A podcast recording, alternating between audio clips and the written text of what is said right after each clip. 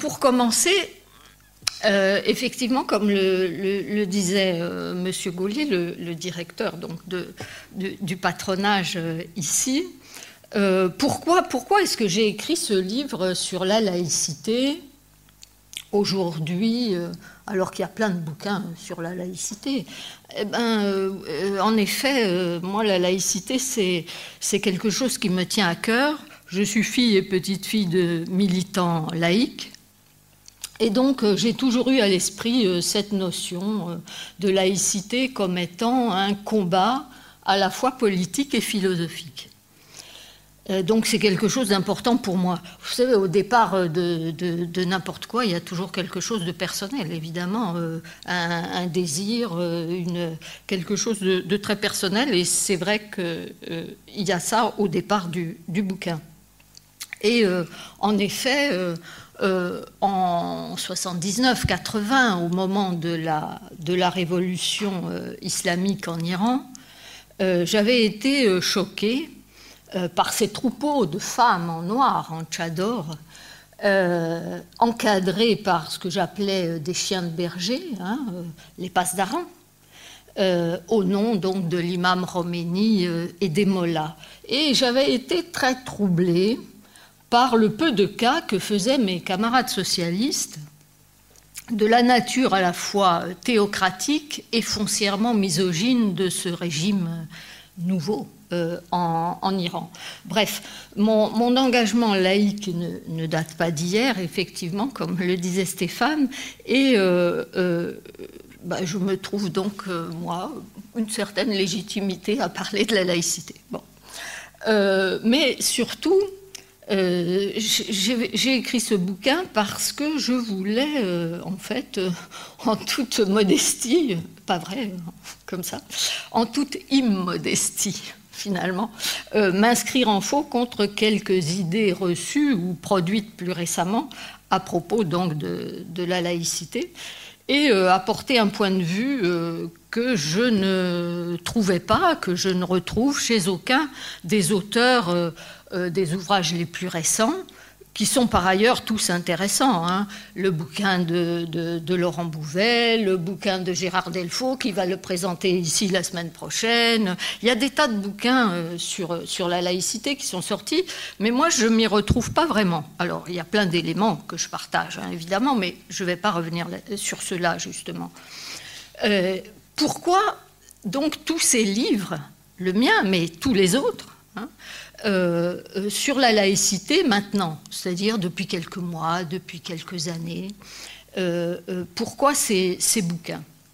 Effectivement, comme vous le disiez, Stéphane, le, phénomène islamiste est, est, la cause, d'une certaine façon, de cette renaissance du combat laïque. Alors, le, phénomène islamiste, euh, je dirais, sous sa forme la plus violente, les attentats terroristes, euh, a réveillé euh, les consciences et ranimé le, combat laïque qui s'était assoupi, engourdi, euh, après l'échec notamment de la mobilisation euh, de 1984 contre l'offensive en faveur de l'école euh, privée, dite libre, en fait essentiellement confessionnelle. Et ce combat laïque avait été grandement désarmé, je trouve, à la suite des errements du pouvoir politique de l'époque face au premier coup de boutoir de ce qui se révélera mon sens, euh, être l'offensive islamiste euh, à l'échelle mondiale hein, qui va se développer donc à partir en fait de ces années 80. Euh, donc en, France, l'offensive est devenue visible, en effet, comme vous le disiez, à partir des provocations du voile dit islamique euh, voilà 30 ans. Quasiment jour pour jour. En fait, c'était le. J'ai recherché, hein, parce que je n'ai pas du tout la mémoire des dates et des chiffres, des noms non plus d'ailleurs. Enfin bon. Euh, c'était le 18 septembre 1989 qu'éclate ce qu'on a appelé l'affaire des foulards de Creil. ces jeunes collégiennes qui sont arrivées donc voilées à l'école. Je ne vous refais pas l'histoire. Et en fait, avec les, les atermoiements de Lionel Jospin, à l'époque ministre de l'Éducation nationale, et euh, euh, qui a botté en touche au Conseil d'État, avec la décision du Conseil d'État, déjà plutôt favorable au multiculturalisme, je dirais, pour être euh, cool. donc la décision du Conseil d'État de ne pas trancher, de renvoyer la question au cas par cas aux directeurs d'établissement, hein, aux principaux de collège, etc. Euh, avec cette, affaire et la réaction donc des politiques, je pense que étaient posés là, déjà, donc il y a 30 ans, euh, les termes d'un faux débat, d'un débat biaisé en tous les cas. Alors quels étaient, à mon sens, euh, ces éléments qui ont faussé le débat le nouveau débat sur la laïcité qui a redémarré euh, en 89. En 89, c'est d'ailleurs la naissance du comité laïcité et république, par exemple, que préside aujourd'hui Jean-Pierre Sacoun. Hein. donc il y a eu à ce moment-là, en, en, 1989, un réveil des laïcs, un nouveau combat laïque qui s'est amorcé mais euh, euh, le débat autour de la laïcité, qui a donc été relancé à ce moment-là, euh, partait sur des fausses bases. premier élément qui a faussé le débat, donc, c'était que la question religieuse refaisait surface à partir d'acteurs nouveaux. C'était plus les curés, les bonnes sœurs, les familles catholiques bien pensantes. Euh, ceux qui portaient ce débat, c'était des enfants, des enfants d'émigrés d'origine maghrébine. Et euh, euh, l'époque, c'est six ans après la marche des beurs, c'est-à-dire un moment où on commence à prendre vraiment conscience que l'intégration est un échec, en fait. Donc, dans ce, contexte, on va voir aussitôt euh, ce qu'on pourrait appeler le complexe colonial, euh, qui va, euh, donc la culpabilisation hein, à l'égard de ces enfants d'émigrés, qui va commencer à entraver le débat de fond. en même temps, l'antiracisme va devenir progressivement une idéologie victimaire et différentialiste, alors que l'antiracisme était un combat pour l'égalité et pour l'intégration des populations étrangères. Donc ça, c'est le premier élément, le, complexe colonial, qui fausse le débat. Deuxième élément, en effet, l'offensive islamiste commence par l'école. Pas un hasard. Hein Elle commence par l'école. Aussitôt, les Français, réflexent français laïque républicain, euh, la question laïque est rabattue sur la séquence historique passée de la Troisième République qui s'était euh, euh, cristallisée autour de l'enseignement religieux et donc versus l'enseignement laïque, etc. Et donc là, le, débat sur la laïcité, c'est à ce moment-là trouvé limité, réduit et la laïcité aussi, il ne faut pas que je bouge, c'est euh, retrouvée, donc réduite euh, à l'espace de l'enseignement. Et dans ce parallèle strict entre islam et religion catholique, qui est là encore une erreur fondamentale, si j'ose dire. Euh, troisième élément qui a faussé le débat, donc une euh, perspective historique euh, biaisée, hein, faussée. Troisième élément, les islamistes ont qualifié le voile que portaient ces jeunes filles, et puis les femmes qui vont suivre et qui vont le porter, les islamistes qualifient ce voile de voile islamique, c'est-à-dire qu'ils préemptent le voile. Or, le voile, il n'est pas du tout typiquement musulman. Mais les islamistes le euh, désignent comme étant le signe distinctif des musulmans exclusivement. Pourquoi je dis que le voile, il n'est pas exclusivement musulman? Parce qu'en fait, le voile, c'est une tradition, ne serait-ce que dans toutes les religions monothéistes, mais bien au-delà. En fait, on voile le corps des femmes de façon tout à fait traditionnelle et toujours pour les mêmes raisons. Je cite souvent euh, Paul, premier épître au l'apôtre. Euh, Paul, premier épître aux Corinthiens, il dit pourquoi les femmes doivent être voilées. Hein, il n'est pas musulman. Euh, c'est le fondateur de l'Église chrétienne. Et, il nous dit pour deux raisons en signe d'impureté et en signe de soumission aux hommes. Et il termine le, dernier verset dit Et si elle ne veut pas se couvrir la tête, qu'elle se rase la tête. C'est donc le cheveu hein, qui est le symbole du corps, du sexe, etc., de la luxure. De... Et euh, donc, le voile, il n'a rien de typiquement musulman. Mais il est devenu, par l'action des islamistes, il est devenu le signe distinctif des musulmans. Donc, lorsqu'on s'attaque au voile, automatiquement, il semblerait qu'on s'attaque aux musulmans.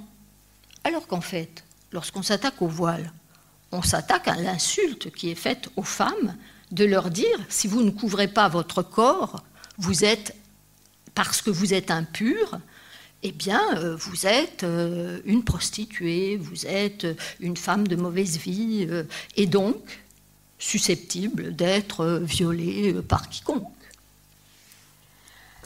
Donc, ce,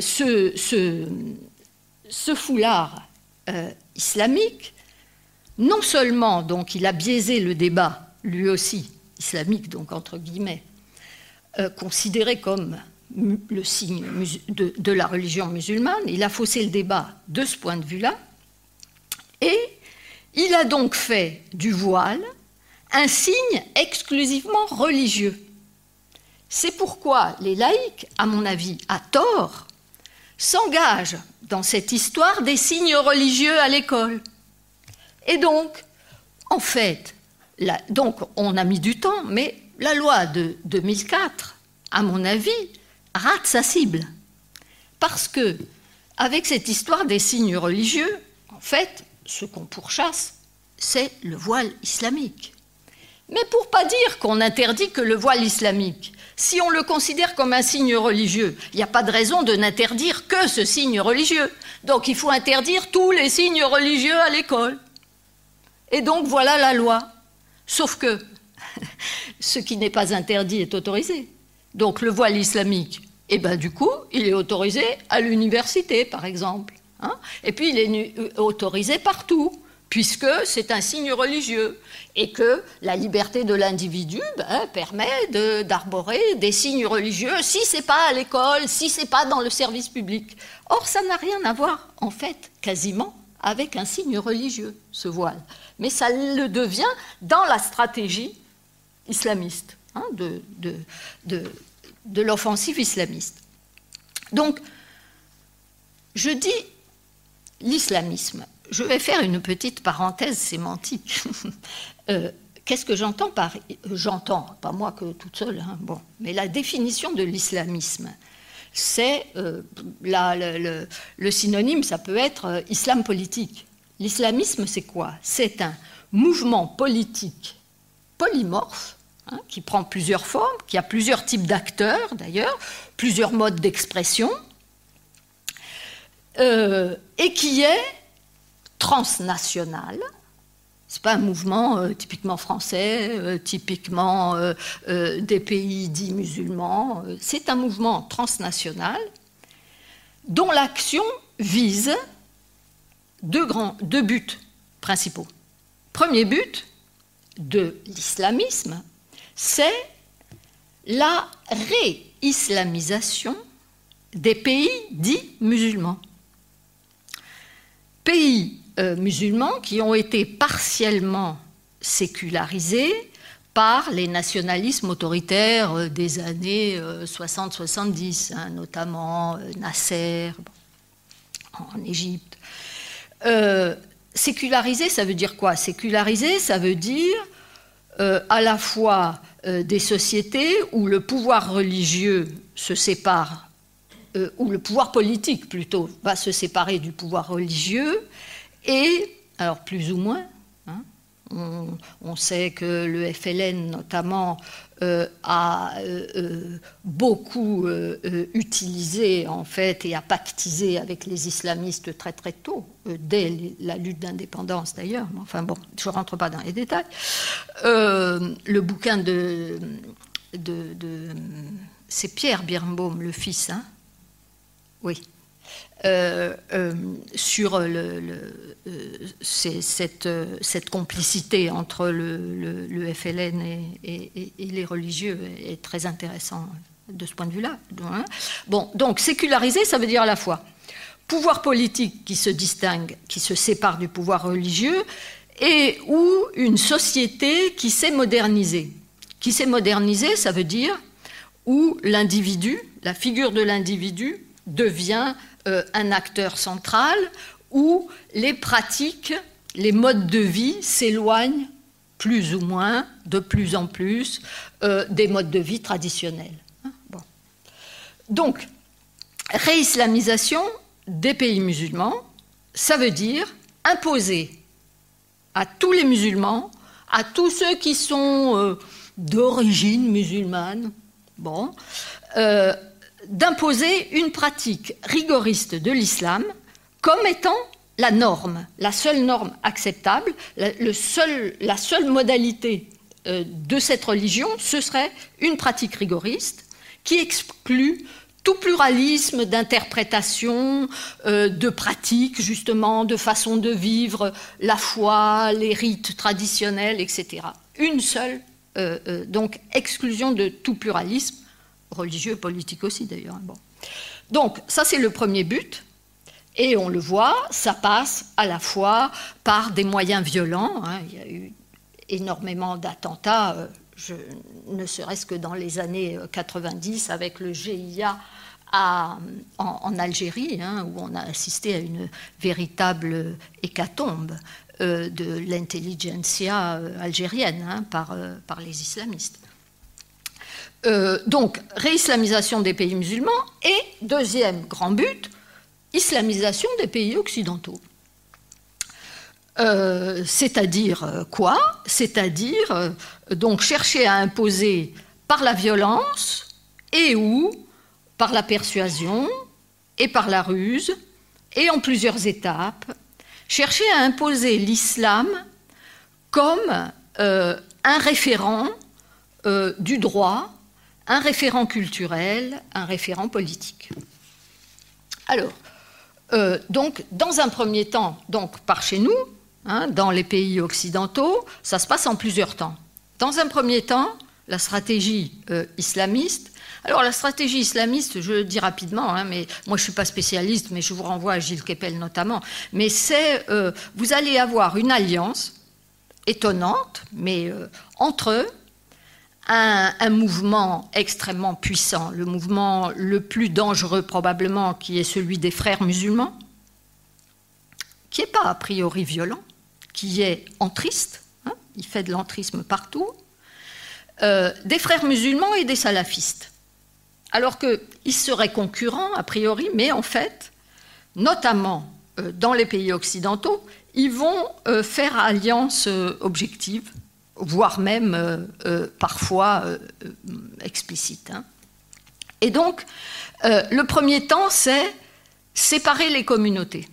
Donc déjà, construire une communauté musulmane qui a priori n'existe pas d'elle-même, hein, c'est pas évident. Donc, les islamistes vont la construire par une stratégie victimaire, dire à tous les musulmans vous êtes victimes de racisme, etc., etc. Il faut se solidariser, etc. Donc, on construit une communauté musulmane et on la sépare du reste euh, de, la population.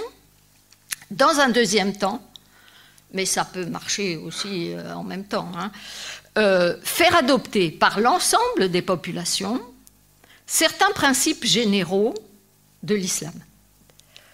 La séparation des sexes, partout où on peut, le contrôle des corps, en particulier les corps des femmes, la famille, la reproduction, la sexualité, à travers ça. Troisièmement, la reconnaissance de la religion comme source de droit, faire admettre le délit de blasphème lorsqu'il n'est pas reconnu, comme c'est le cas en France, dans certains pays euh, anglo-saxons, hélas, il est reconnu, voire reconnaître, faire reconnaître le délit d'apostasie, c'est-à-dire d'abandon de la religion, de sa religion, soit pour en prendre une autre, soit pour devenir athée ou agnostique. Euh, la, reconnaissance de droits spécifiques concernant les piliers de l'islam, euh, euh, le halal, etc. Et donc aboutir au renoncement à l'État laïque et à la sécularisation de la société, refuser évidemment la libre pensée et la libre expression, refuser tout pluralisme évidemment, euh, refuser la libre disposition de son corps à tout le monde et, surtout aux femmes, le refus d'une éducation non dogmatique, euh, euh, de la pensée rationnelle et de la science lorsqu'elle est contraire au Coran, ce qui est souvent le cas. Et donc, la question du voile, dans ce contexte, va apparaître comme euh, euh, emblématique hein, de l'offensive islamiste. Emblématique, mais en fait, je pense que c'est seulement la partie émergée de l'islamisme. Donc on se focalise là-dessus, à raison. Hein. Mais en même temps, si j'ose dire, en se focalisant là-dessus, on risque d'oublier tout le reste de la stratégie islamiste. La stratégie islamiste, ça se résume ni aux attentats, ni au voilement des femmes. Hein. C'est la séparation des communautés, la séparation des sexes, l'admission de tous ces principes, etc. etc.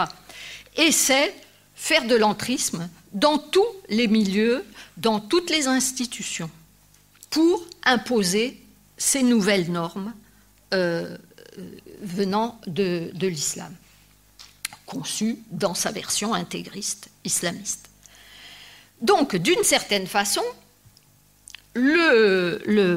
l'offensive islamiste, euh, je la considère comme étant euh, euh, le révélateur, en creux, si j'ose dire, de la vraie nature du combat laïque. Donc, la façon dont moi je le conçois. Donc je suis un peu intégriste puisque je dis que c'est la vraie nature. enfin, en tous les cas, c'est celle que je crois être la, nature du combat laïque. Donc, un, euh, le voilement des femmes n'est donc que la partie émergée de, de l'offensive. C'est, je dirais, l'instrument d'une guérilla au quotidien et de basse intensité, mais continue, une pression continue. La forme la plus spectaculaire de l'offensive, consistant bien sûr dans les attentats à travers le monde, pas seulement en France ou en Occident. Euh, donc les attentats, ça, c'est, ben, comme son nom l'indique, un attentat terroriste, c'est un instrument de terreur et de sidération des populations. Mais là encore, alors c'est très grave, mais euh, c'est la partie la plus visible, la plus choquante, la plus violente. Mais ce n'est pas le tout de l'offensive islamiste. Donc l'offensive islamiste, l'essentiel, ça se passe par la pression, l'entrisme, la constitution donc d'un communautarisme séparatiste et d'un vaste réseau de, on, disait ça pour le Parti communiste, de compagnons de route. Alors les compagnons de route de l'islamisme, ça va de, des idiots utiles de l'islamisme. Ça aussi, c'est un, terme qu'avait utilisé Lénine pour qualifier les intellectuels occidentaux euh, qui soutenaient le bolchevisme, qui eux étaient démocrates et qui soutenaient le bolchevisme. Comme Lénine était absolument anti-démocratique, il se moquait de ces Européens, notamment euh, démocrates, qui soutenaient le bolchevisme, parce que c'était pas du tout, du tout euh, démocratique, et il les appelait les idiots utiles du bolchevisme. Hein. Eh bien, nous avons euh, aujourd'hui des idiots utiles de l'islamisme. Ce sont évidemment des, intellectuels, notamment, hein, alors très répandus dans le milieu culturel, universitaire, etc., euh, qui, euh, avec plein de bonnes intentions, mais l'enfer est pavé de bonnes intentions, vont soutenir les islamistes sous prétexte que l'islam serait la religion des opprimés, des dominés, hein, domination, ils ont ce mot à la bouche, euh, des dominés, et donc il faut soutenir les islamistes parce que c'est soutenir les dominés. Bon, donc ça part d'une bonne intention, sauf que euh, euh, ça soutient l'islamisme. Mais il n'y a pas que des idiots utiles. Il y a aussi des militants tout à fait conscients et qui organisent une alliance stratégique euh, consciente et volontaire avec l'islamisme. Ce sont tous euh, les, décoloniaux, euh, les, pseudo-féministes différentialistes, tous les intersectionnels, de, tout poil, des éléments d'ultra-gauche, etc. Ils ne sont pas islamistes, hein. mais ils considèrent que l'islamisme est un mouvement qui attaque euh, la société occidentale, et donc c'est bon. Et donc on fait alliance avec eux. Donc ça, c'est un autre style, mais ce n'est pas les idiots utiles, ça c'est les militants conscients de l'alliance euh, euh, stratégique avec l'islamisme. L'islam, en effet, se définit d'ailleurs comme étant ennemi de l'Occident, de la démocratie, de la laïcité, de la libre pensée, de la libre disposition de son corps, etc. Donc, conçu dans sa globalité, l'islamisme permet, je pense, de mieux définir ce qu'est la laïcité. Donc pour moi, la laïcité, ça ne concerne pas que l'école. La laïcité, ce n'est pas d'abord, ni exclusivement, bien sûr, la protection de la liberté religieuse. Ça l'est, mais en second, de façon induite. D'abord, la laïcité est liberté de conscience, c'est-à-dire on se libère des religions. Et on choisit soit pas de religion du tout, soit euh, une foi qui est l'athéisme, c'est-à-dire on a la conviction que Dieu n'existe pas, soit on ne sait pas si Dieu existe ou qu'il n'existe pas, on est agnostique, soit on vit la présence de Dieu pour les mystiques, ou en tous les cas on y croit d'une façon ou d'une autre, et on y croit de telle ou telle façon, on choisit à ce moment-là sa religion. Euh, ça, c'est la liberté de conscience. Donc, évidemment, la liberté de conscience, par voie de conséquence, garantit la liberté religieuse, c'est-à-dire la liberté de choix d'une religion.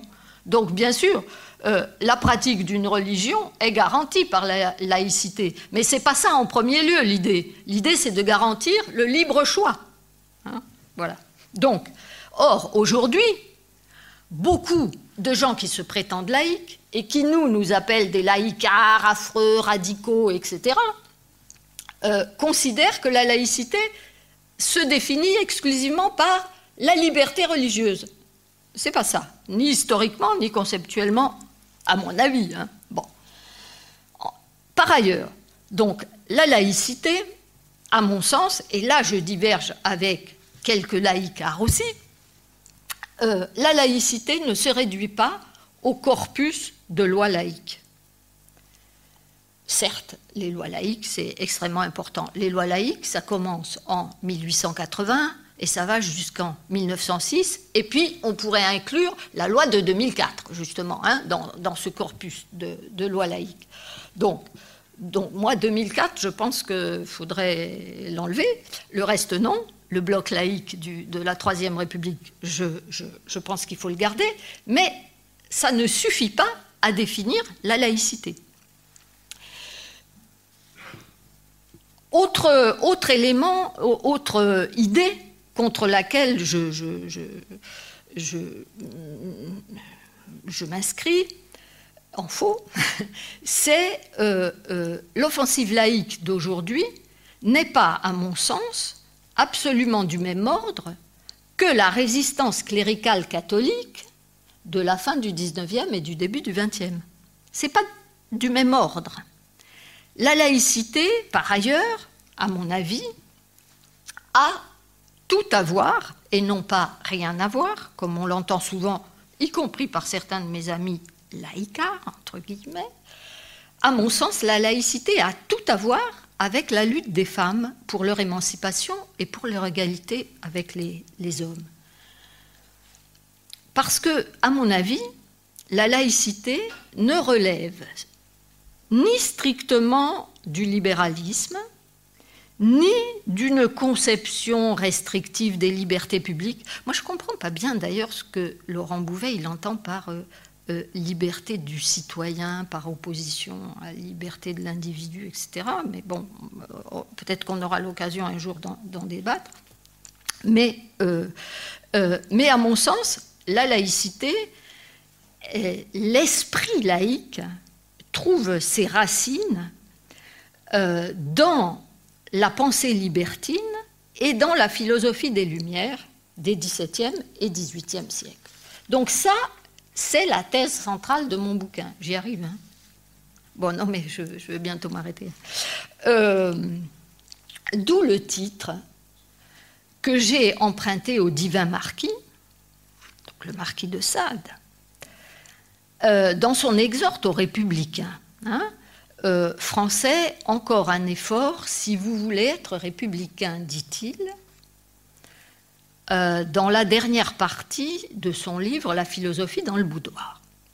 Alors, la philosophie dans le boudoir, c'est un, dialogue, hein, une conversation entre libertins, euh, libertins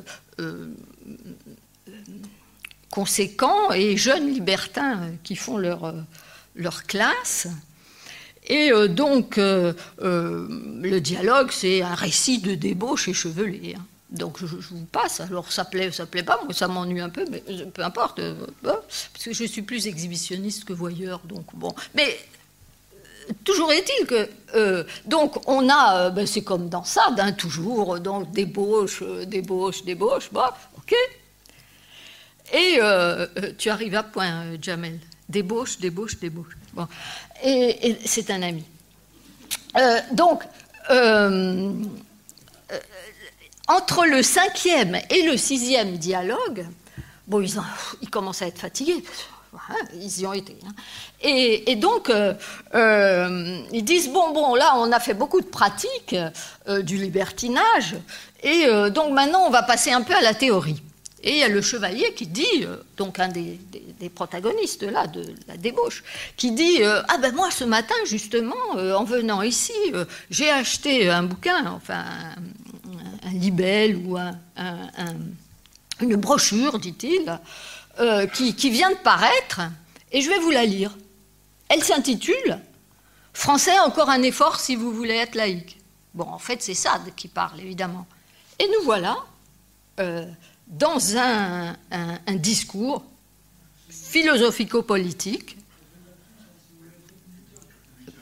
Pardon, qu'est-ce que j'ai dit, Jamel? Ah oui, pardon. Merci, Jamel. Euh, oui, donc, si vous voulez être républicain. Et donc, euh, dans, ce, dans, ce petit, dans cette brochure, que nous livre le, chevalier qu'il lit, hein, euh, cette brochure vise, dit-elle, je cite, à contribuer en quelque chose au progrès des Lumières. Cette brochure critique la religion en tant que superstition et en tant que meilleure arme des tyrans, et se révolte contre l'empire sur les âmes de la religion, Elle prône la séparation totale de l'État et de la religion. Elle invite à ne pas redouter l'athéisme pour les masses. Vous savez, on entend souvent Ah oui, mais la religion, c'est bien parce que ça donne une morale pour les masses hein, qui sont ignorantes, etc., qui ne sont pas dignes. De... Si, si, il ne faut pas avoir peur de l'athéisme pour les masses. Euh, et il affirme, donc, ce, cette, brochure, enfin ça, qu'un nouveau gouvernement va nécessiter de nouvelles mœurs il euh, réclame l'abolition de la peine de mort, entre autres. Hein. C'est long, hein, ça dure euh, une euh, trentaine de pages au moins. Hein. Et, dit-il, je cite, Il est aussi injuste de posséder une femme qu'il l'est de posséder un esclave. Et il proclame que les femmes sont des êtres libres et qu'elles doivent euh, être traités absolument à égalité avec les hommes. Il réclame donc aussi, évidemment, des bordels pour les femmes, pour qu'elles y trouvent euh, leurs objets de désir euh, du moment, et donc une égalité sexuelle absolue entre les hommes et les femmes. Je, considère là qu'on est au cœur de ce qu'est l'esprit laïque. L'esprit laïque, c'est l'émancipation des individus, des hommes et des femmes, à égalité. C'est l'émancipation de quoi? L'émancipation par rapport justement à cette emprise sur les âmes et les corps. Et c'est pourquoi, bien sûr, la laïcité ça passe par l'école, bien entendu, ça passe par l'éducation. On ne s'émancipe pas euh, euh, comme ça, forcément, naturellement. Hein, comme on ne devient pas forcément libertin naturellement. C'est pour ça qu'il faut une éducation, il faut la philosophie du boudoir, etc. Bon, bref. Donc, pour être libre, il faut être encadré lorsqu'on est petit. Donc, bien sûr, la laïcité, ça a à voir avec l'enseignement, avec l'école, avec l'éducation. Mais également, ça a à voir avec euh, le mariage et le divorce par libre consentement. Ça a à voir avec l'appartenance à la communauté nationale indépendamment de l'appartenance religieuse. D'où l'état civil, création de l'état civil avec la Révolution, etc., versus les registres paroissiaux. L'état laïque commence en effet à la Révolution, mais l'esprit laïque, lui, il commence bien avant, il est antérieur. Et il accompagne, en se formalisant, euh, en se structurant, il accompagne aussi la sécularisation et de l'État et de la société. Mais depuis bien longtemps, on peut faire remonter ça euh, bah, à Philippe le Bel, hein, au XIIIe siècle, ça commence. Hein. Bon, euh, séparation, alors séparation, alliance stratégique, mais quand même début de, de, conflit entre Philippe le Bel et le pape, etc. Bon, mais donc ça remonte à loin. Et euh, euh, euh, l'esprit laïque, ça remonte aussi évidemment à la Renaissance. Bon. Mais ça va se cristalliser vraiment avec l'expression de la philosophie du libertinage. Alors, à l'époque, le libertinage, ça se traduit par effectivement une débauche échevelée de sexe, etc parce qu'il y avait cette emprise très forte, ces interdits très forts. Mais aujourd'hui, être libertin, c'est pas forcément euh, être débauché de façon délirante. Ça peut même être être nos sexes. Le tout, c'est de choisir librement et sa sexualité, mais ça ne se réduit pas à la sexualité. La sexualité, évidemment, c'est quelque chose qui est extrêmement sensible. Donc, bien sûr, euh, euh, là encore, c'est la partie la plus visible. Mais la philosophie libertine ne, traite pas que de la sexualité. C'est l'émancipation de l'individu, c'est-à-dire c'est la libre pensée et la libre disposition de son corps qui sont intimement mêlés, et d'ailleurs le corps et l'esprit sont intimement mêlés, et euh, euh, c'est l'émancipation de l'individu conçue de, cette façon-là. Donc, euh, la confrontation entre l'Église catholique et l'État, la confrontation entre l'Église catholique, je vais terminer, hein, euh, et, la société sécularisée, euh, c'est une, une, vieille histoire, hein, ça date pas d'hier. Euh, donc c'est le, la séparation de l'Église et de l'État, la sécularisation, c'est-à-dire l'émancipation de la société, des normes religieuses, etc., ça se fait très progressivement en Occident. Et parallèlement, la religion chrétienne, elle a vécu, elle aussi, en interne, je dirais, ce travail, ce lent travail de la modernité elle a vécu cette émergence de l'individu, de la figure de l'individu et de l'individu libre, donc. Et euh, euh, elle, a, connu euh, donc la réforme, la contre-réforme, le jansénisme, tous les débats théologiques depuis des siècles. Donc le catholicisme, il a eu une certaine facilité, même si ça a été vachement violent. Hein. Euh, les lois laïques euh, ont fait euh, émigrer plusieurs milliers de curés, de bonnes sœurs, etc. Ça a été très violent. Hein. Mais en tous les cas, l'Église catholique a trouvé en elle-même, et grâce à l'histoire occidentale, des ressources pour rentrer dans la République, hein, pour devenir républicaine, d'une certaine façon. Et la foi individuelle, effectivement, euh, est totalement libre, voire protégée, en effet, par la laïcité. La foi individuelle n'est pas l'ennemi de la laïcité. Ce qui est l'ennemi de la laïcité, c'est la religion en tant que volonté d'emprise sur les individus, sur les corps et sur les esprits. Mais la foi individuelle, d'ailleurs, hein, comme disent les protestants, euh, euh, la foi c'est une grâce. Alors vous l'avez ou vous l'avez pas. Euh, si vous vivez la présence de Dieu, vous épouvez rien. De même, si vous êtes athée, si vous vivez l'absence de Dieu comme moi, vous épouvez rien. C'est comme ça. Bon, donc on, on, ça, c'est pas ça le problème de la laïcité. Hein. Le problème de la laïcité, c'est l'émancipation des emprises de pouvoir de, la religion. Il n'en va pas du tout de même euh, euh, pour l'islam. Historiquement, l'islam, il n'y a pas d'indépendance du politique à l'égard du religieux. Il n'y a pas non plus cette primauté qui est devenue progressivement hein, primauté, mais de la foi individuelle sur le lien communautaire. De plus, en Occident, euh, on a un problème évidemment d'extériorité et de conflictivité historique par rapport à l'islam. Donc, faire un parallèle strict entre le combat laïque contre le catholicisme, contre l'Église catholique, et le combat laïque d'aujourd'hui contre l'emprise islamiste, vous voyez bien que le parallèle, il est il n'est pas juste et il n'est pas pertinent. Or, on est là-dedans depuis 30 ans. Donc, on, est vraiment face à, une difficulté euh, euh, avec, euh, avec l'islam. Aujourd'hui, qui est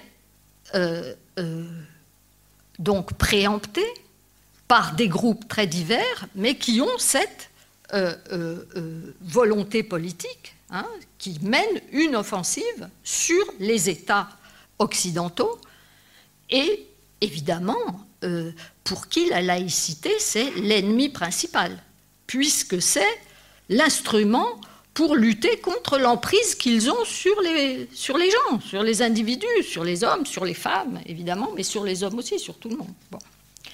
Alors, pour terminer, là, dans les 3-4 minutes, je vais revenir sur l'affaire du Burkini.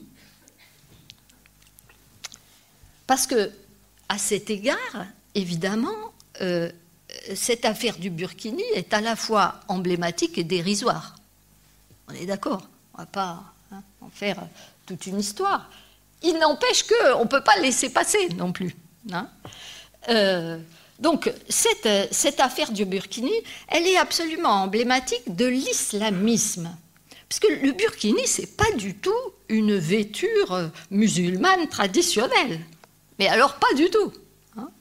On est là en plein dans euh, l'adaptation de l'offensive islamiste à l'Occident. On est là dans une façon de nous imposer la séparation des sexes tout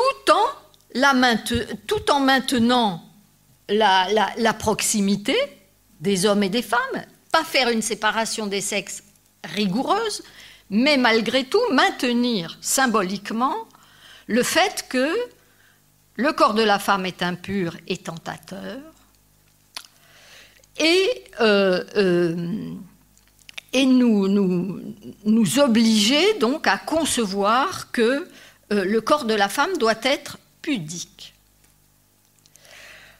Parce qu'il faut bien voir, hein, le hijab, le niqab, vous mettez des, des culs partout. Niqab avec un cul, burkini avec un cul. Non, mais je rigole pas, avec la lettre Q. En fait, oui, je rigole, mais bon. Le hijab, le niqab, la burqa, il faut mettre des, des, des culs parce que ça, ça c'est pas. Euh, et surtout, le burkini, c'est avec un Q, c'est pas avec un K comme bikini. ça n'a rien à voir avec le bikini. Rien. C'est, ça a à voir avec la burqa, qui s'écrit avec un Q, pas avec un K. Donc, hijab, niqab, burqa, tchador, burkini, même combat. Il n'y a pas de différence de nature, en fait. Vous allez du plus symbolique, le voile, le foulard, mais c'est qu'un foulard.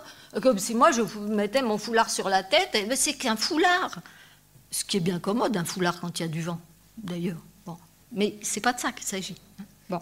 Donc, euh, du plus symbolique, le foulard, jusqu'au plus couvrant, euh, la burqa, le tchador. Le tchador, en plus, c'est vachement bien parce que euh, ça empêche les femmes de parler, parce que le bout du tchador, on le tient comme ça. Mon ça, ne pouvez pas parler. Donc, donc que ça soit le foulard léger ou le tchador, c'est pareil. C'est la même symbolique c'est le corps de la femme est impur et tentateur. Mais, et là, on voit euh, la, sur-perversité de, l'islamisme, c'est que le, foulard, toutes ces vêtures, euh, qui sont pas innocentes du tout, elles signifient pas seulement donc que la femme est impure euh, et tentatrice, et que donc, par voie de conséquence d'ailleurs, tous les hommes sont des violeurs euh, potentiels, hein, évidemment, parce que euh, sinon on n'aurait pas besoin de cacher le corps des femmes. C'est pour les protéger des hommes qui sont des affreux violeurs systématiques, pensent qu'à ça. C'est plutôt les islamistes qui sont obsédés sexuels, hein, parce que franchement, bon, enfin bref. Bon, toujours est-il que couvrir les femmes, euh, ça a aussi donc euh, euh, pour but de dire que le corps des femmes, il, est, il est interdit à tous les non-musulmans, hein, parce que la vêture, elle marque l'appartenance à la communauté musulmane. Donc, les femmes musulmanes, elles appartiennent à la communauté, donc elles appartiennent aux hommes musulmans. Les autres, ils n'ont pas le droit. Les femmes musulmanes, elles n'ont pas le droit de se marier avec un non-musulman d'ailleurs. Hein. Alors, euh, coucher avec euh, sans être marié, pensez. Donc, euh, ça signifie ça.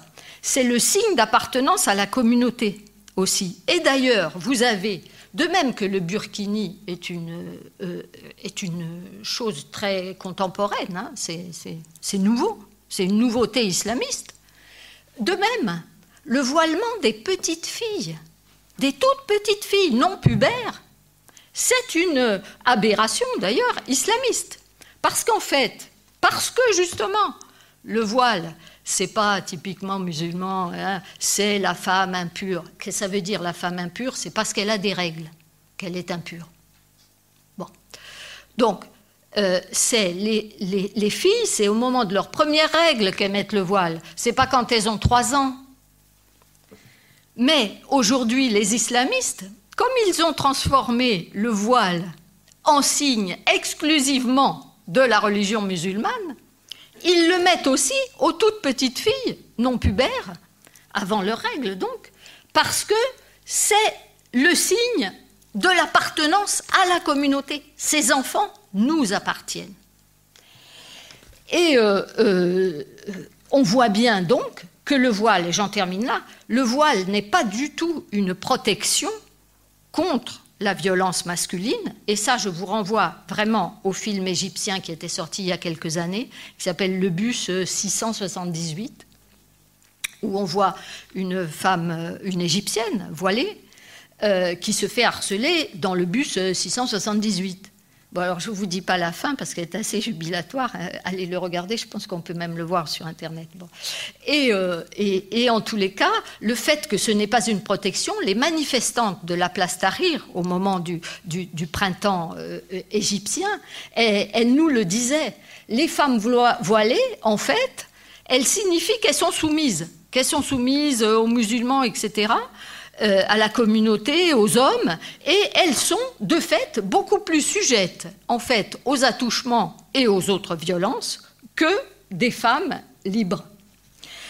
Et euh, euh, là, donc, je, je, signalerai ce mouvement relativement récent, là, depuis quelques mois, deux ans peut-être maximum, en Iran, de ces femmes qui se dévoilent publiquement et sur euh, euh, euh, leur, leur téléphone portable, et de leurs compagnons qui se voilent par dérision.